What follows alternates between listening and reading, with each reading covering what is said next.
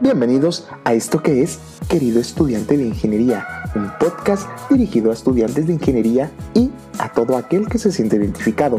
Aquí abordaremos temas relevantes tales como por qué es importante aprender un idioma o por qué tengo que aprender un lenguaje de programación. También hablaremos sobre los profesores y su labor, los planes de estudio, cuestiones como reprobar un examen, reprobar una materia, entre muchas otras cosas más. Además, de pasar un buen rato y quizá, ¿por qué no?, llevarse un par de consejos a casa. Este podcast está escrito, dirigido, producido, editado, pensado y hecho por su servidor, Chemitas. Sin más preámbulos, relájate, ponte cómodo porque ya comenzamos.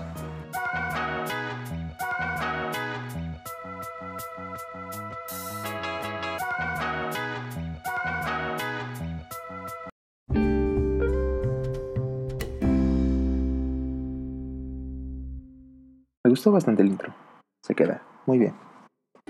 Querido estudiante de ingeniería, todos hemos visto cómo la situación actual ha cambiado nuestra vida. Le ha dado un giro de 180 grados a aquellas actividades cotidianas que más realizábamos y nos ha brindado de nuevas costumbres. Un ejemplo de lo que digo es nuestra nueva forma de tomar clase y estudiar. Me refiero a las clases en línea.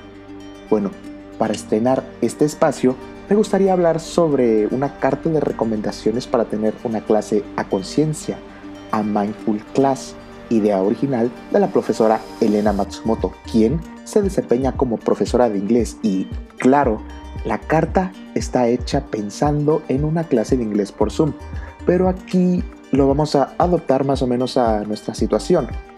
La carta básicamente empieza diciendo que, ponme música para leer cartas, por favor.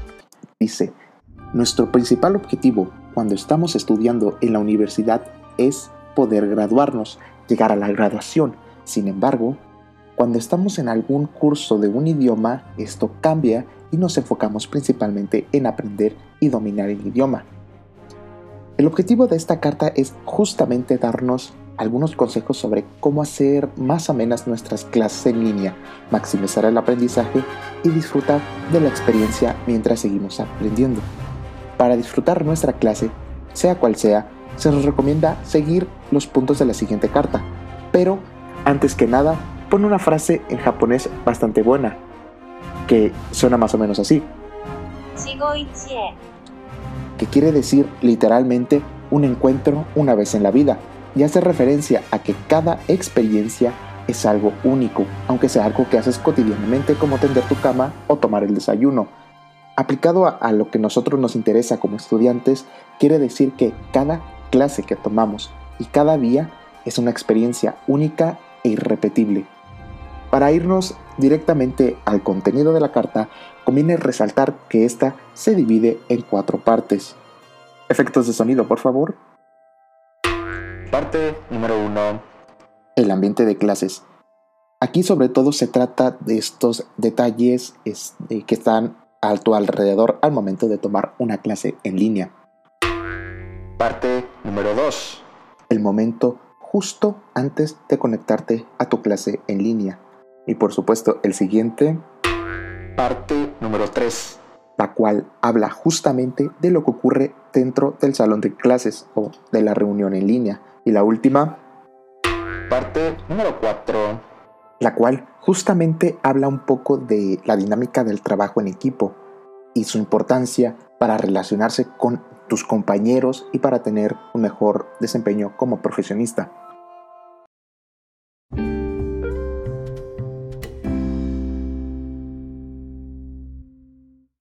La parte de lo que al ambiente en clases concierne vienen dos puntos. Primero, buscar un lugar donde puedas tener una clase sin interrupciones o distracciones, por supuesto dentro de lo posible, ya que el único cuarto dentro de nuestra casa que puede cumplir con esto es el baño. No es necesario que tengas instalado una sala de grabación o un estudio completo dentro de tu casa, pero evita tener objetos distractores o la filtración de mucho ruido que al final termina siendo muy contraproducente.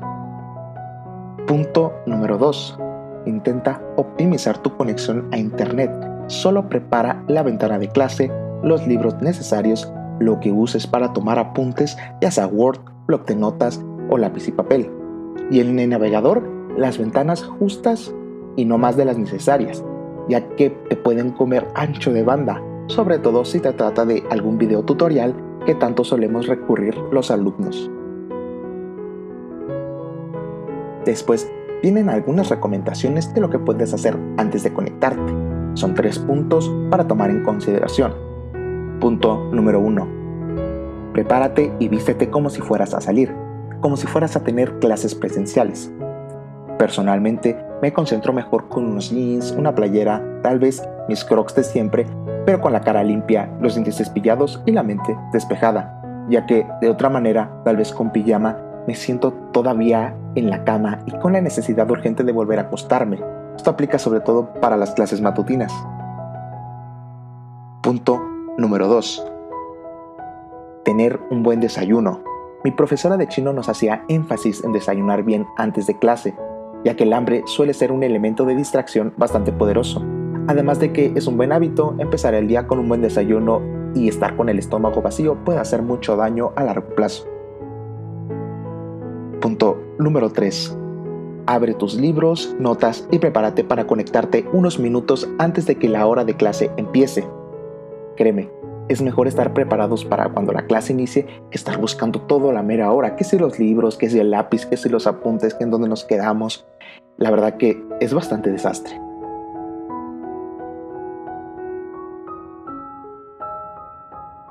En la parte de durante las clases en línea, vienen seis puntos que bien podremos subrayar con marca texto. Punto número 1. Relájate, sea amable y gentil con tus compañeros y el profesor. Esto te ayudará a disfrutar la clase, incluso con aquellos que no son totalmente de tu agrado. Recuerda, todos estamos ahí para llevarnos algo de conocimiento a nuestras mentes. Punto número 2. Antes de que inicien las clases, puedes hablar con tus compañeros sobre la tarea o alguna duda en común ya que siempre va alguien que se quede con alguna duda de la clase anterior o de alguna tarea. Punto número 3. Una vez inicia la clase, verifica que tu micrófono esté apagado. Esto es importante, ya que es bastante incómodo escuchar el ruido de otra casa y esto constantemente entorpece el desarrollo de la clase. Punto número 4. Si tienes alguna duda, prende tu micrófono, si puedes también la cámara y una vez que termines de hablar, apágalo, por favor, y revisa que lo hayas apagado. Punto número 5. Si necesitas un tiempo fuera, puedes avisar en el chat en común o algún compañero, ya que es muy pesado estar dos horas junto al monitor de una computadora prestando atención a una clase como algún cálculo. Lo sé, lo sé, te comprendo. Punto número 6. Si gustan, alguna persona se puede ofrecer para leer los mensajes del chat en caso de que el profesor no pueda atenderlo, ya que pasa que el profesor está metido en su explicación y se va a otra dimensión y ya no presta atención al chat. Verso sin esfuerzo.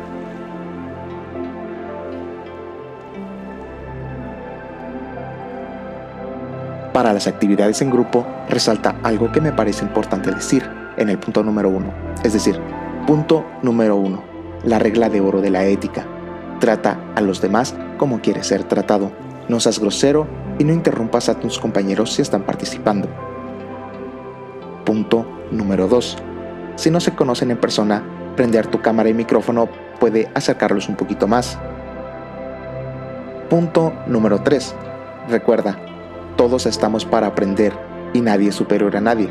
Como equipo, se pueden reforzar las deficiencias de los otros y así ser complementarios.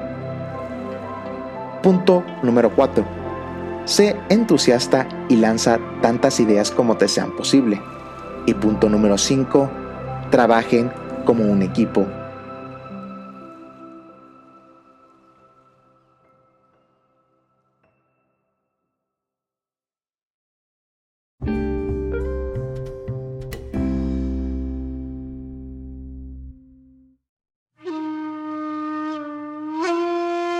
Además de que termina resaltando en mayúsculas que lo más importante es que disfrutes la oportunidad de tener esta experiencia. Recuerda, no todos pueden tener una clase en línea. tal vez por falta de equipo, por cuestiones de salud o alguna otra razón desconocida. Así que toma en cuenta esto la siguiente vez que te conectes a alguna clase. De aquí aprovecho para mandarle un saludo a la profesora Aide, quien me proporcionó el material necesario para hacer este episodio. A Manuel también, quien me ayudó con la traducción del japonés, y a Yajaira, que contribuyó bastante para que esto fuera posible. Sin más, me despido y los dejo con el final del podcast y un poco de este soundtrack bastante bueno.